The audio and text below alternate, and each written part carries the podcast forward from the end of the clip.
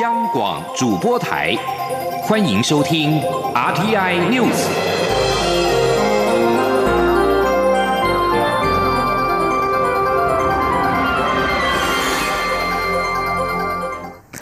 各位好，我是张旭华，欢迎收听这节央广主播台提供给您的 RTI News。全球气候与能源市长联盟日前在官网上将我国六都的国籍标示为中国，在六都市长发表联合声明抗议之后，目前已经改回为中华台北。对此，行政院长苏贞昌今天表示。国人同胞对外要朝野团结一致，同时立场要坚定有力。这种国际对台湾不礼貌、不正当的作为，这次因为朝野市长大家一起努力，让名称很快的更正过来。从这件事情也验证，唯有大家团结一致，人民和政府合作，台湾才会更有力量。六都市长今天也都表示，感谢市长联盟听到六都的声音，也感谢中央地方共同合作，捍卫台湾权益。记者王威婷报道。全球气候与能源市长联盟将台湾加入联盟的六都国籍列为中国之下，引发六都市长的不满。六都市长二十七号发出联合抗议声明，要求市长联盟变更，否则不惜退出市长联盟。经过六都市长的抗议与外交部的居中协调，市长联盟将六都恢复原本的汇集。进入市长联盟的网页，可看到国家的栏位标示为中华台北。对此，六都市长二十八号都表示肯定与感谢。台北市长柯文哲对于市长联盟即刻更正错误表示肯定，也希望未来别再受到政治干扰，以促成全球城市团结合作。新北市长侯友谊感谢外交部和其他各都市长一起发声，也感谢市长联盟听见台湾的声音，尊重六都会籍名称予以证明。桃园市长郑文灿受访时也说，六都意见一致，不分蓝绿，争取台湾城市该有的地位。代表台湾只要一致对外，就会有好成果。郑文灿说：“我想六都的意见一致啊，不分男女。”哦，争取我们城市该有的这个国格地位。那我想这个是呃代表我们台湾只要一致对外哦，我们就有好成果。那也谢谢外交部居中来协调折中，所以我想各度都一致哦，这是这次他能够顺利回应的原因。那不过我想参加国际组织或者活动，本来就是应该谨守哦保护台湾的立场。台中市长卢秀燕表示，他是中华民国台中市长，希望下不为例。如果再发生恶意更名的事件，台中市就会退出市长联盟。台南市长黄伟哲也对市长联盟回复原来名称的决定表示欢迎，并肯定六都市长不分党派同仇敌忾。而高雄市长陈其迈则在脸书发文强调，永续地球不应矮化台湾，感谢中央地方部分党派合作努力，共同捍卫台湾参与国际组织的权益。中央广播电台记者王威婷采访报道。正值第七十五届联合国大会期间，友邦陆续为我直言。目前已经有巴拉圭、帛琉、马绍尔群岛、海地、诺鲁、图瓦鲁、史瓦蒂尼、圣文森、圣克里斯多福及尼维斯、圣露西亚十个友邦发声支持台湾。外交部长吴钊燮今天在立法院外交委员会答询表示，洪都拉斯、瓜地马拉、尼加拉瓜等三友邦都以致函方式表达力挺台湾的立场。联大总辩论预定于二十九号结束，除了教廷因为是联合国常任观察员不会发言之外，还有贝里斯尚未表态。但吴钊燮表示，所有的友邦都以他们自己认为最适当的方式表达对台湾的支持。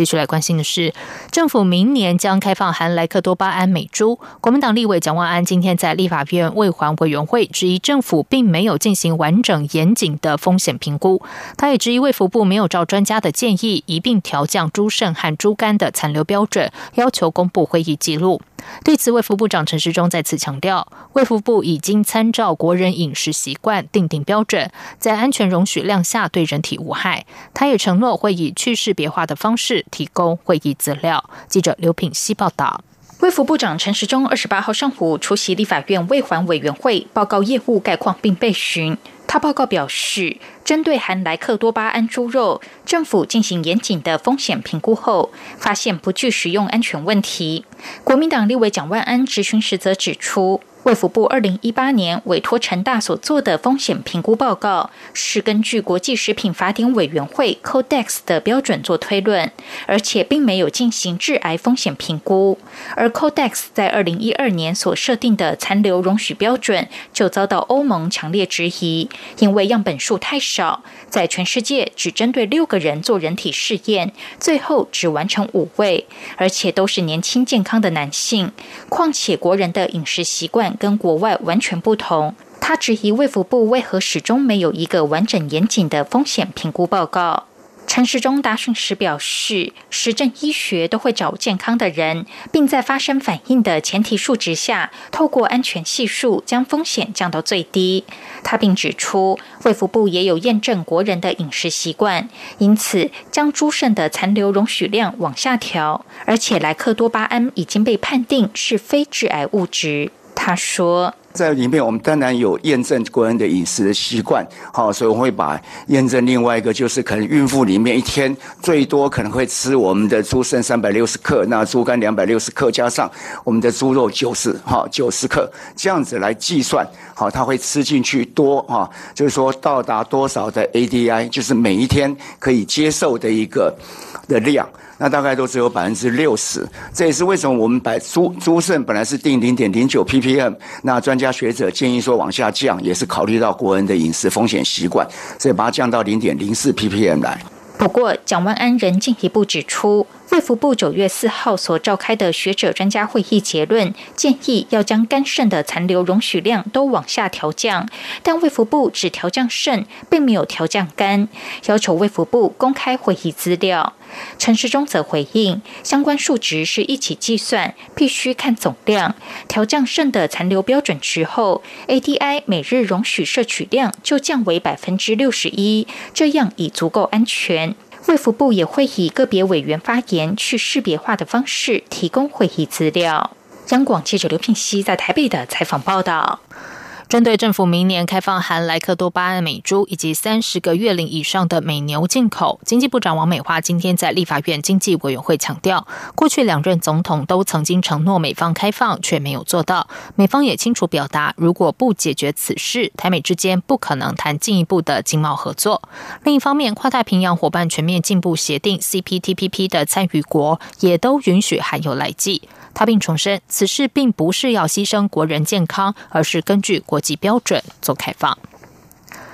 国发会今天公布八月景气对策信号综合判断分数为二十六分，比上个月增加五分，灯号转成稳定的绿灯，是今年三月以来首度出现绿灯。国发会认为，国内经济渐趋回稳，谷底应该发生了，应该就在第二季，但目前同时指标增幅不够强，仍需要密切关注后续发展。记者杨文君报道。国发会二十八号公布八月景气对策信号综合判断分数为二十六分，较上月增加五分，灯号转成代表景气稳定的绿灯。九项构成项目中，股价指数由黄红灯转成红灯，工业生产指数、制造业销售量指数、制造业营业气候测验点皆由黄蓝灯转成绿灯。海关出口值、批发、零售及餐饮业营业额皆由蓝灯转成黄蓝灯，分数。各增加一分，机械及电机设备进口值由黄红灯转成绿灯，分数减少一分。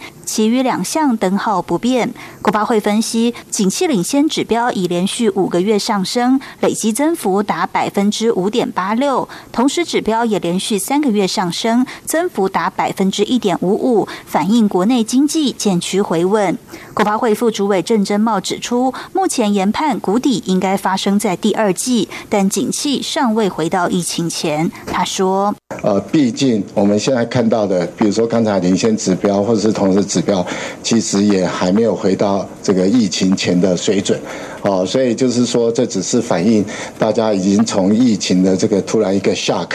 哦，一个一个冲击，那现在大家已经开始在学习如何适应这个疫情，哦，所以开始恢复到比较正常，但是还没有回到疫情前这种正常的状况。郑珍茂也强调，景气有正面因素，也有负面因素。正面像是领先指标上升，各国对疫情的处理更为成熟；但负面因素则包括美国总统选举、美中科技冲突、各国政府纾困措施，还有多少子弹可用等，仍需密切关注后续发展。目前景气不是一帆风顺，但也希望不是昙花一现。中央广播电台记者杨文君台北采访报道。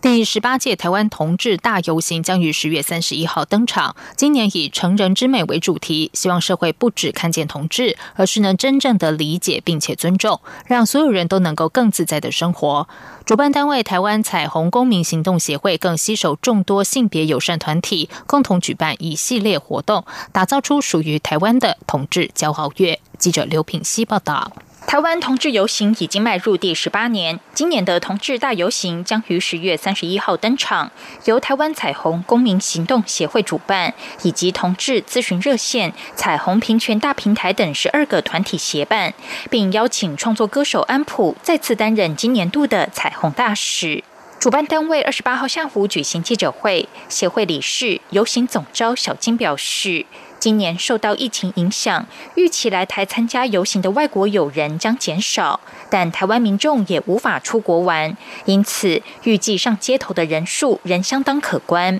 彩虹市集的摊商目前已经招满，而今年游行的主题是“成人之美”，代表生而为人的美好，希望每个人都能受到理解与尊重，让每个人都是最美的存在。他说。我们传道诉求是希望社会大众可以理理解并尊重每每个人认同。那游游行已经十十八年了，所以我们就是有选了一个跟成年有关的意意涵。那既然同志游行都已经走了十八年，所以从第一届的主题是看看见同性恋，到今年我们也希望说，嗯，同同志社社群或新东方社群就不只是需要被看见，而是更需要被真正的理理解跟尊重这样。协会理事长邵丽仪指出，同婚合法化已经一年多，但近来国王与国王绘本事件显示，性平教育在校园与生活中的落实仍遭到攻击与不平等对待。台湾同志家庭权益促进会秘书长李玄平则表示，同婚专法只是平权的第一步，同志持续被排除在人工生殖法之外，无法共同收养子女，种种限制都凸显同志家庭平权之路仍需更多努力。今年游行将从台北市政府前广场出发，分为南北双路线，分别经过忠孝东路与信义路。游行终点则回到市府广场。官网将自九月二十九号上午十点开放游行团体报名。为了配合防疫，游行团体将采十连制。主办单位也呼吁前来参加的民众保持社交距离，如果无法保持社交距离，则戴上口罩防疫。央广记者刘聘熙在台北的采访报道。在外电消息方面，受到 COVID-19 武汉肺炎疫情影响，原定在今年七月二十四号登场的东京奥运延后一年，圣火传递活动也停办。大会组织委员会今天发表奥运圣火传递的新日程，将从明年的三月二十五号起举办。受到疫情蔓延影响，原定今年起登场的奥运延期到明年的七月二十三到八月八号举行，帕运则是于明年的八月二十四号到九月五号举行。日本朝日新闻报道，大会组织委员会今天表示，奥运圣火将从明年三月二十五号起，用一百二十一天在日本境内传递；帕运圣火则从八月十七号起传递八天。奥运圣火将从福岛县起跑，明年三月二十五号起跑后，直到开幕式当天，在日本各地共八百五十八个市区町村传递，动员大约一万名跑者，每人平均跑两百公尺。南韩的海洋水产部一名公务员日前失踪之后，遭到北韩军方击毙。南韩总统文在寅今天表示，应该恢复和北韩之间的军事热线，以避免再度发生意外。南韩军方日前证实，一名搭乘巡护船的渔业官员，二十一号在临近黄海两韩水域交界的延平岛水域失踪。超过十四小时之后，北韩军方巡逻舰在北韩海域发现他的踪迹，并加以盘问。他在被发现大约六小时后丧命。北韩领导人金正恩二十五号罕见的致歉，表示让文在寅总统及南边同胞感到莫大失望，他感到非常抱歉。文在寅在今天会议中告诉高阶部长，恢复双方热线有助于彼此沟通和未来的搜救行动。这里是中央广播电台台湾之音。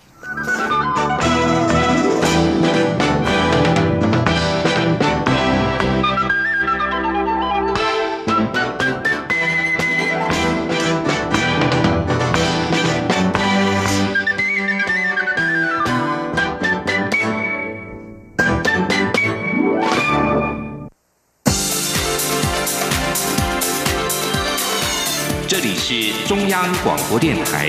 台湾之音，欢迎继续收听新闻。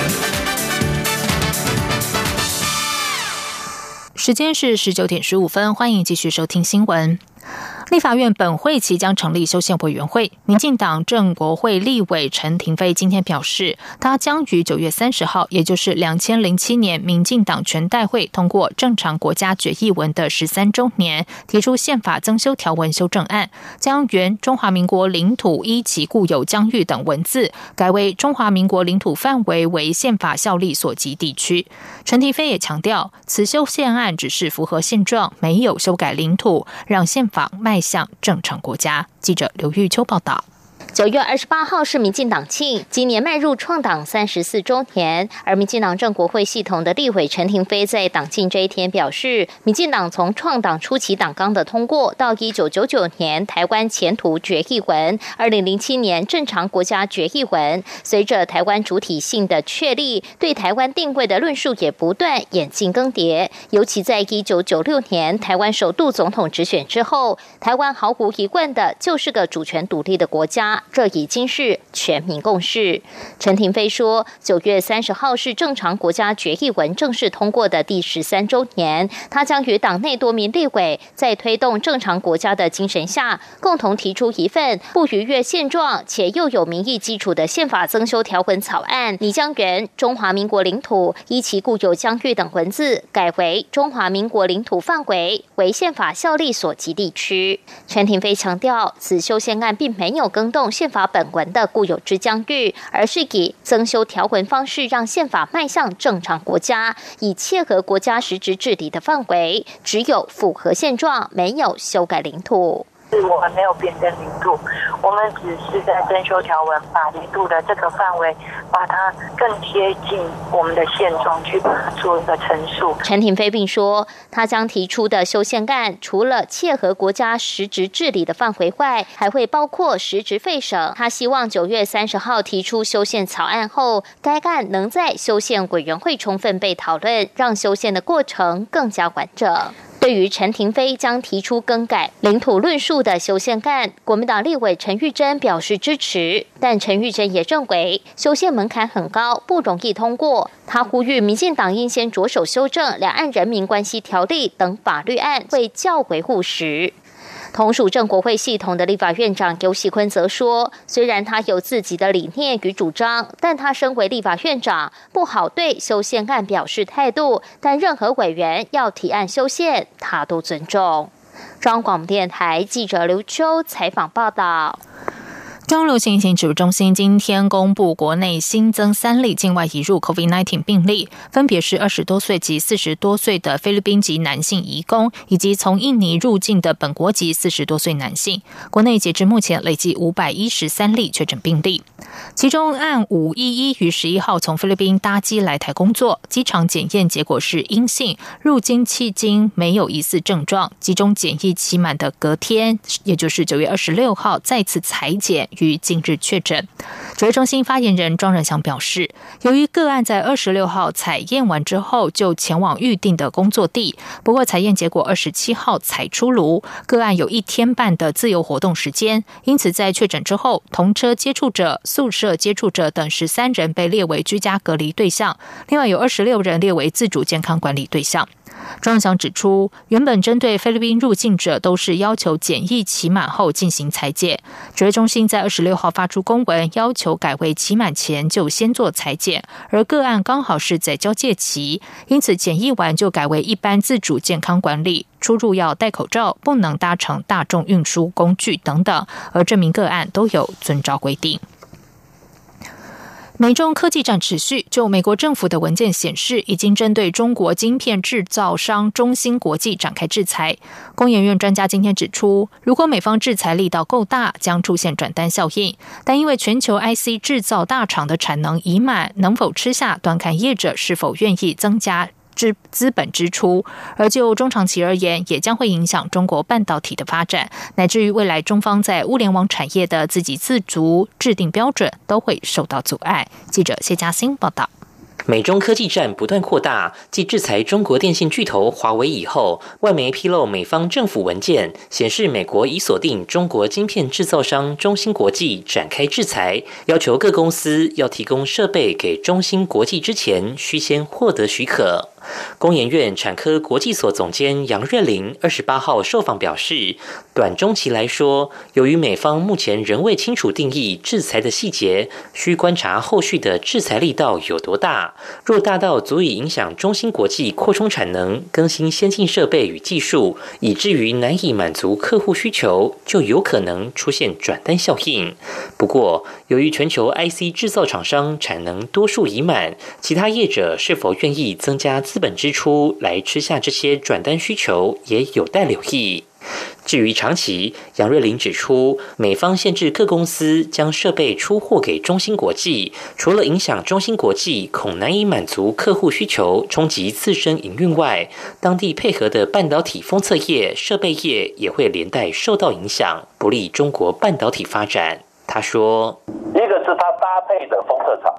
第二个是他的客户，中国本土 IC 设计业；第三个就是他要去不断的支持、提升他的中国本土的设备厂，都可能会断线。杨瑞麟也提到，全球正迈入五 G 带来万物联网的时代，中芯国际虽然晶片制成并未先进到适用在高速计算所需的应用，但却可用在物联网时代下的各项联网载具。而当美方展开制裁后，也可能因此阻碍。到中国发展物联网产业，迈向自给自足，甚至是制定相关标准的脚步。中央广播电台记者谢嘉欣采访报道。科技部今天指出，清华大学物理系研究团队在产学合作支持下，开发出全球第一台同轴旋转式微波烘豆机。不但比传统节省六成的时间，而且耗时只需传统的三分之一，也适合用于烘干其他豆类或是蔬果，增加产业发展的可能性。记者郑祥云、杨文军采访报道。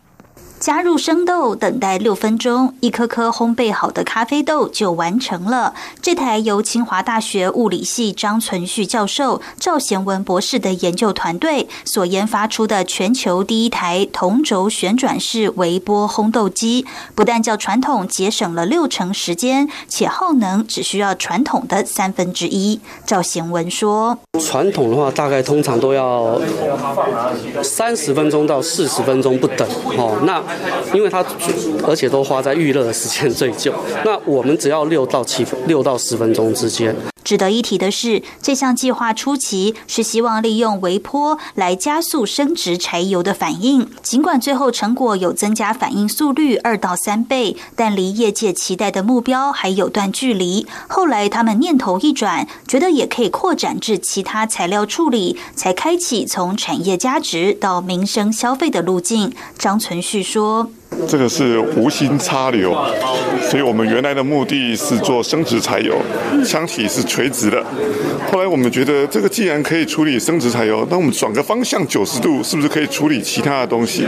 团队也指出，目前此项技术已获得亚洲、美洲等地多项专利，也适合用于烘干其他豆类或蔬果，增加产业发展的可能性。希望未来短期内能打入烘焙玩家及小型咖啡烘焙店，长期能进入家庭及大型烘焙厂，让烘豆不再是难事。中央广播电台记者郑祥云、杨文君在台北的采访报道。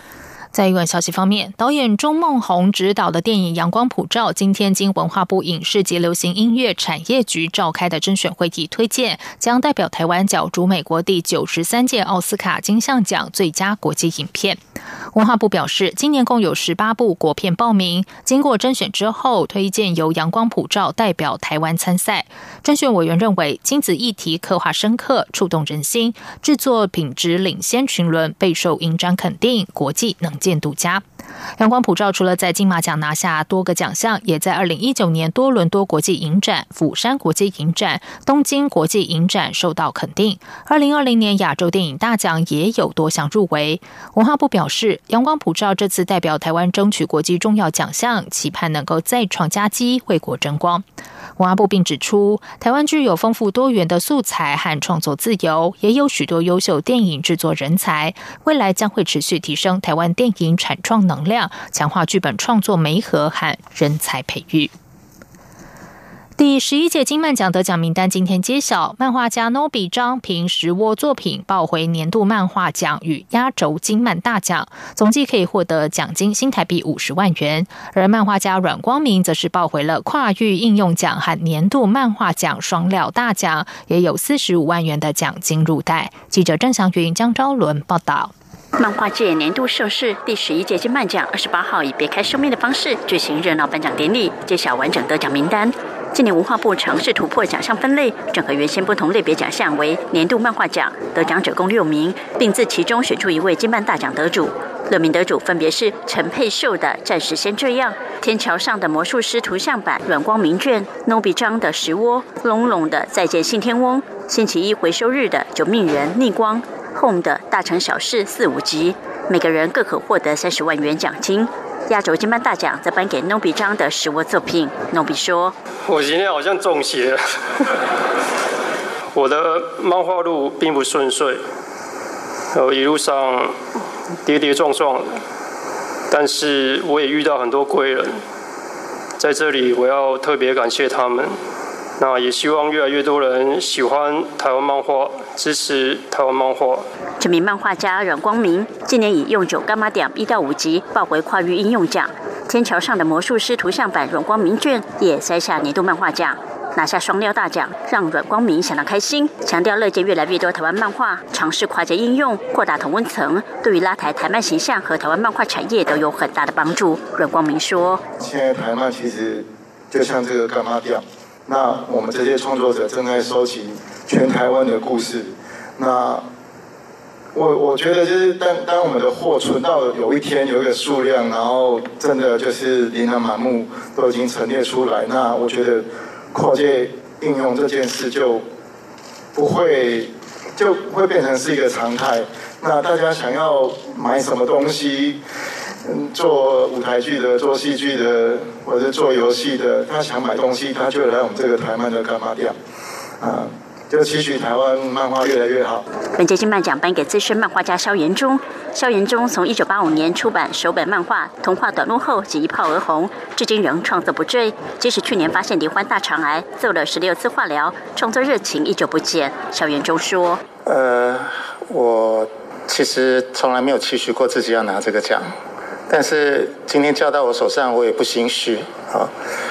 我会继续站在漫画原创的最前线，努力到最后一分一秒。其他奖项还包括漫画家小孬孬以手娘上集摘下漫画新人奖，漫工出版社编辑黄佩珊以夜长梦多抱走漫画编辑奖。该作品也是一本以人权为主题的漫画。本届金漫奖颁奖典礼实况将于十月十七号在台视频道录影播出，邀请全国漫画迷一同分享金漫奖的荣耀与喜悦，并持续支持漫画产业上坚持理想的创作者与从业人员。中国电台记者郑祥云、张昭伦台北采访报道。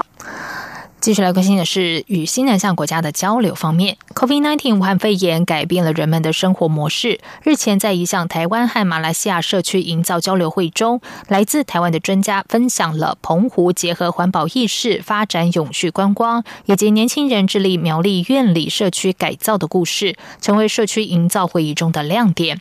这项邦克岛后疫情时代暨台马社区营造交流会，是由驻马来西亚台北经济文化办事处及东东方人文艺术馆所主办，在十九号和二十号在邦克岛的吉林湾社区举行。会议中以邦克岛吉林湾社区为研讨基础，分享和探讨台湾及马来西亚社区营造人的经验，邦克岛以及社区联盟的永续发展。驻马来西亚台北经济文化办事处组长陈冠甫在会中指出，希望马来西亚社区营造人士多利用台湾相关网站的资源进行交流和合作，关注基层社区。他非常。愿意协助建立台马之间建立长期社造合作的平台。此外，在社区营造智力地区发展方面，马来西亚的协办单位也带领社区营造人士实际参观当地制冰厂、造船厂等和江鱼子厂等，让参观者能够细腻的观察，并且给予观光工厂建议，为社区发展提供建言。以上新闻由张旭华编辑播报，这里是中央广播电台台湾之音。